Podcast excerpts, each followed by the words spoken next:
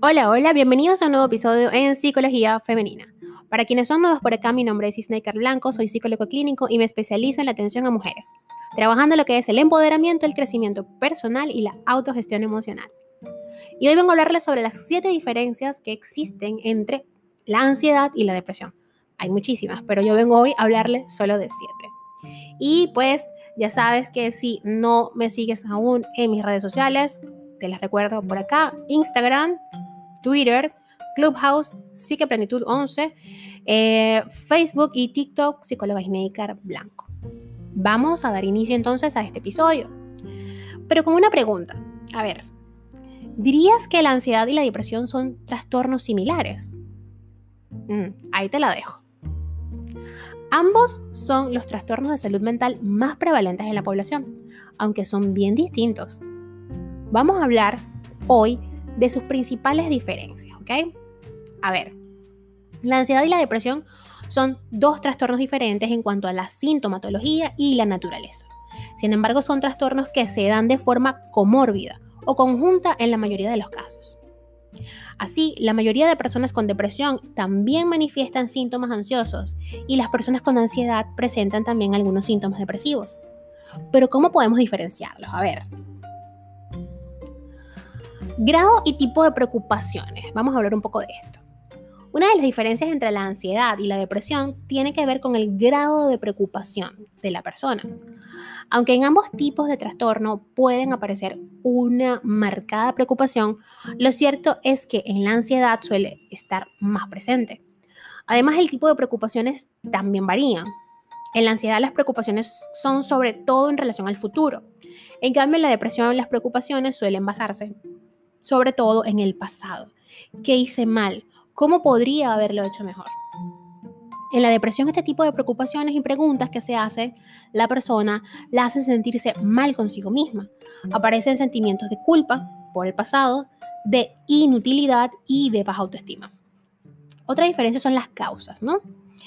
Em, aunque estas pueden ser múltiples en ambos casos, hablamos aquí de lo que se da con más frecuencia o, de lo que más característico es en cada caso. En el caso de la ansiedad, las causas se relacionan sobre todo con la hiperactivación fisiológica. Esta a su vez se produce por pensamientos catastróficos y negativos enfocados al futuro, rumiación excesiva, preocupaciones del día a día, etc.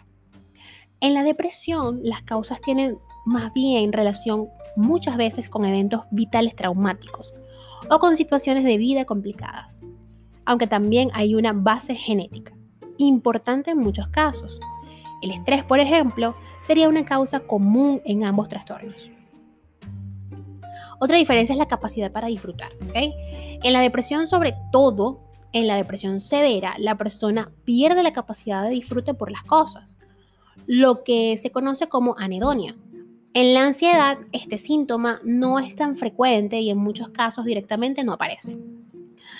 La apatía o grado de, desmotivación, ¿ok? Eh, la apatía o la pérdida de ganas de, de hacer las cosas es muy frecuente en la depresión.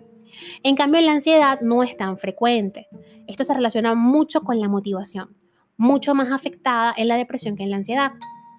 En la ansiedad lo que ocurre es que la persona se siente tensa y tiene síntomas fisiológicos como la depresión en el, como la presión en el pecho, la sudoración, los mareos, pero en cuanto a apatía se refiere, esto no suele aparecer. La persona sí tiene iniciativa para hacer cosas, solo que bueno, eh, existe esta, esta activación fisiológica que a veces digamos que los perturba, ¿no? Las personas que sufren de ansiedad. Dijo Rollo May, la depresión es la incapacidad de construir un futuro. Imagínense ustedes. Otra diferencia es el sentimiento preponderante, miedo o tristeza. En general, el sentimiento prevalente en la depresión es la tristeza. Sin embargo, en la ansiedad lo que prevalece es el miedo, el temor a perder el control o a que ocurra algo malo. La tristeza de la depresión es una tristeza que en muchos casos acaba convirtiéndose en apatía o incluso en incapacidad para sentir. La persona deprimida también siente una pérdida de ilusión hacia el futuro, la desesperanza. síntoma mucho menos característico de la ansiedad. Por su parte, en la ansiedad, el miedo o temor acaba traduciéndose en numerosos síntomas físicos. Así, los sentimientos que nacen en uno u otro trastorno serían otra de las diferencias entre la ansiedad y la depresión. La duración de los síntomas, ¿ok? Para poder hablar de un trastorno y mm, vamos a escuchar con atención esto, ¿ok? Solo quien puede determinar qué es un trastorno o no es un profesional de la salud mental. recuerden que siempre estos episodios son psicoeducativos que te ayudan a reconocer que estás pasando por un proceso similar y a tomar la decisión de ir a terapia. Nunca, nunca, jamás intenten em, automedicarse. Es decir, tú no vas a tomar una medicina sin saber para qué es la medicina, sus especificaciones, ¿cierto? Porque es contraproducente. Igual sucede con nuestras emociones y nuestra psique.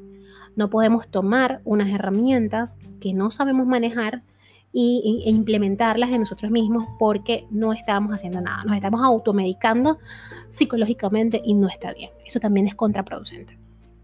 Entonces, eh, cuando hablo eh, ya no de ansiedad o depresión en general, sino del trastorno de ansiedad y de trastornos depresivos, eh, aquí nos encontramos con una diferencia en cuanto a criterios de duración de los síntomas, ¿ok? En general, para hablar de un trastorno de ansiedad propiamente dicho, los síntomas deben durar como mínimo seis meses. En cambio, en la depresión mayor, si los síntomas duran dos semanas, ya se puede diagnosticar un episodio depresivo mayor. En otro tipo de trastornos depresivos, como sería el trastorno distímico, por ejemplo, los síntomas sí deben durar más. En este caso en concreto, un mínimo de dos años en adultos y de un año en niños, imagínense. A ver, para concluir ya este episodio, ¿ok?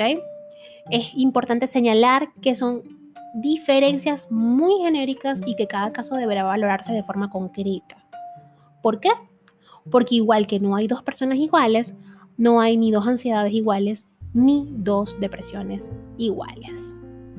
Por eso hago énfasis siempre en que es importantísimo eh, asistir a terapia, asistir a un profesional, porque en algunos casos muy extremos eh, la psicoterapia debe ir acompañada de medicación psiquiátrica. ¿ok?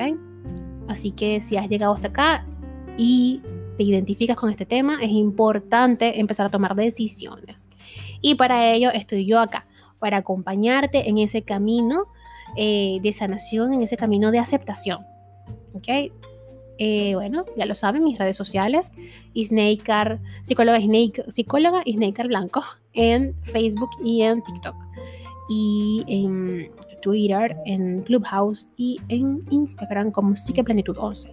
En todas mis redes sociales encontrarás un link que te llevará directo a mi WhatsApp y por allí podremos agendar tu primera consulta online. Hasta un próximo episodio.